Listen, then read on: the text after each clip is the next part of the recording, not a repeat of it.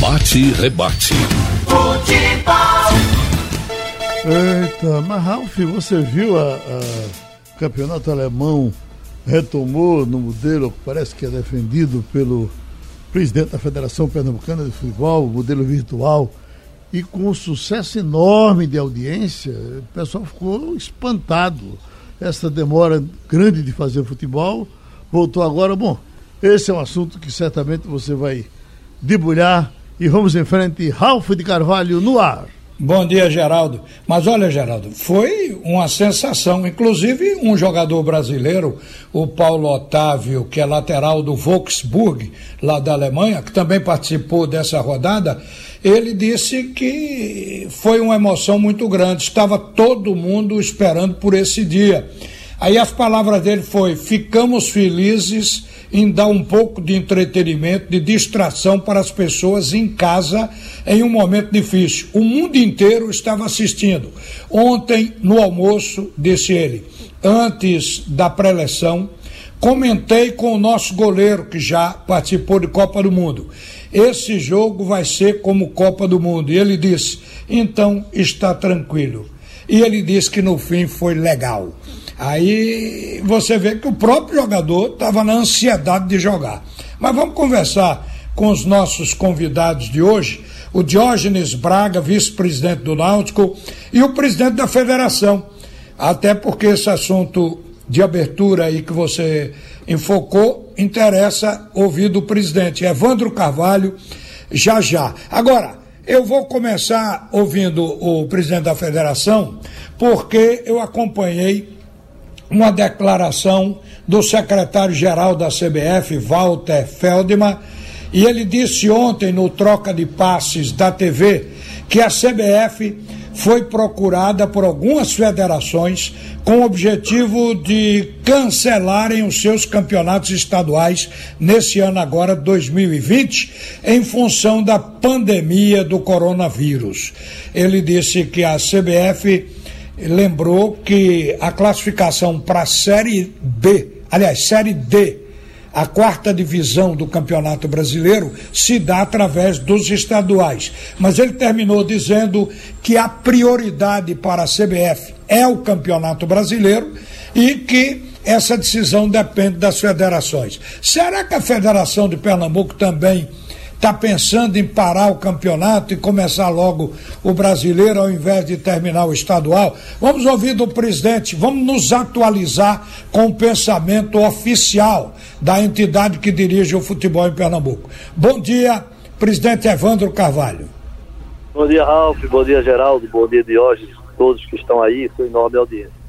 Na verdade, duas, três federações do Norte, sem nominar, que naturalmente só tem uma vaga da Série D e a vaga do Copa Brasil, é, em razão da incapacidade financeira dos clubes, pelo menos é o que se apresenta, estão pensando que se não tiverem time, não tiverem as equipes dos clubes aptas e com jogadores para disputar a competição nacional no segundo semestre, então não haveria sentido é, concluir o estadual. Mas é uma situação absolutamente atípica é, heterogênea, foge do, da normalidade do futebol brasileiro. São federações que têm esse grau de dificuldade que, evidentemente, nenhuma federação do Nordeste, do Centro-Oeste, do Sul, Sudeste tem. Então, são situações absolutamente díspares que não se confundem com a nossa ou com as outras federações do Brasil. Olhe, é, Diógenes está na linha e tem uma coisa que importa a todo mundo é ver de volta o futebol, nas condições que sejam possíveis para isso. Então, como o Diógenes Braga, a gente conhece o pensamento dele de que ele é a favor do isolamento vertical e não esse isolamento de todo mundo, o horizontal. Então, gostaria de saber dele, depois de ver a Alemanha voltar a jogar. A Espanha, hoje pela manhã, já se viu imagens dos jogadores do Barcelona treinando, ou seja, fazendo a parte física, principalmente no centro de treinamento lá em Barcelona. Então eu pergunto se está na hora de voltar a Pernambuco, qual é o pensamento do Náutico nesse momento? Bom dia, Diógenes Braga. Bom dia, Ralf. Bom dia, Geraldo. Bom dia, Evandro. É eu, eu acho que neste momento agora não. A gente ainda está no pico da coisa. Agora, eu acredito muito, muito que algumas modificações, principalmente ligadas a protocolos de tratamento, possam nos dar tranquilidade. O que, é que você quer gente, dizer? Eu entendo que esse protocolo que tem se espalhado aí com a médica piauiense de Floriano, que é chefe de, de um grande hospital, de uma grande equipe médica em Madrid, e que tem realmente surtido um efeito muito grande com a utilização de hidroxicloroquina desde o começo, e já há uma grita muito grande dos médicos para que se certifique o que está sendo feito. Isso pode ter um impacto grande, porque não é apenas se tratar pacientes terminais, é evitar que os pacientes vão para a UTI. Eu acho que o grande que o número que, que, que, causa grande comoção é o número da mortalidade. O número de infectados, ele impacta, mas impacta bem menos. Então, acho que a substituição que está sendo feito, que é apenas orientar se tomar dipirona e água e esperar que os, que os sintomas não compliquem, isso sendo substituído por um tratamento que tem surtido efeito nas experiências médicas, apesar de não ter estudos aprofundados, acho que isso pode trazer uma condição de mais calmaria e principalmente de mais segurança das pessoas que não vão morrer. Esse é o grande ponto. Entendo que se houver um, uma, um, um movimento de que as pessoas tenham mais segurança de, de saírem de casa, de tocarem suas vidas, e principalmente o número de mortes caírem, a gente pode sim pensar no futebol. E acho que o futebol faz muita falta. Muita Mas falta você está achando que está longe disso? É difícil responder. É difícil responder, mas assim, acho, até principalmente como se fala, que essas intervenções, ela, elas quando colocadas no início de sintomas, até vendo, por exemplo, cidades é, cheguei a ver cidades de interior que não têm hospitais e as pessoas, quando se apresentam com sintomas, chegam a receber um kit com remédios e vão para casa se tratar, porque não pode se internar e essas cidades estão sem nenhum óbito. Entendo que isso, se for feito, é, pode trazer uma condição de, de melhoria. Agora, isso tudo passa por algo mais estudado e como essa, a evolução da doença é uma evolução relativamente rápida, eu acredito que se fazendo a coisa da forma certa, acredito que em poucas semanas a gente pode mudar esse cenário.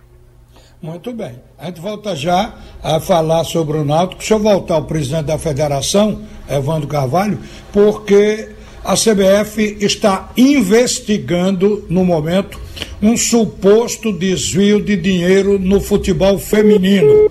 A CBF repassou 3 1,7 milhões aos 52 times da Série A1 e A2 do Brasileirão Feminino e a maioria não transferiu o pagamento para jogadoras.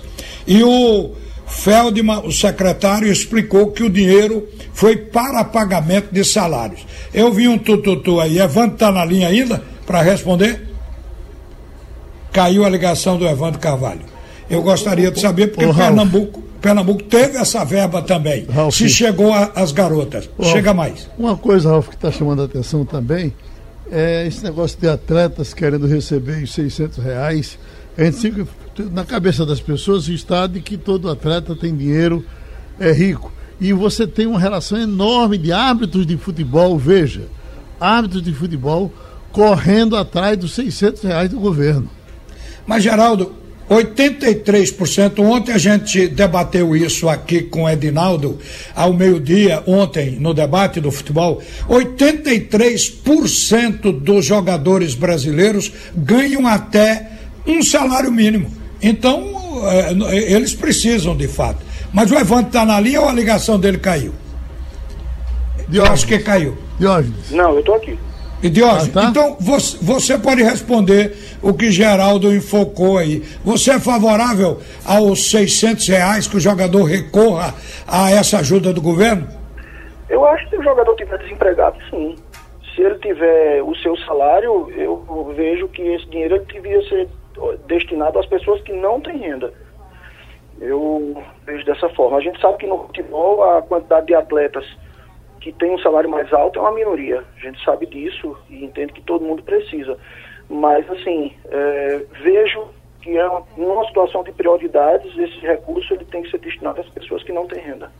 Ô Diógenes, o Náutico fez acordo com os jogadores e reduziu os salários em 25%.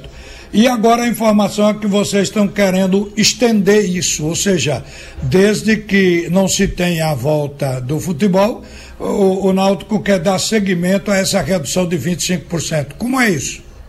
A gente não chegou a fechar essa ideia ainda, Ralf. Ainda passa por um, por um fechamento financeiro do mês de maio. A gente precisa ainda fechar o mês de maio. A gente ainda tem a imagem dos atletas a pagar, que vence agora dia 20.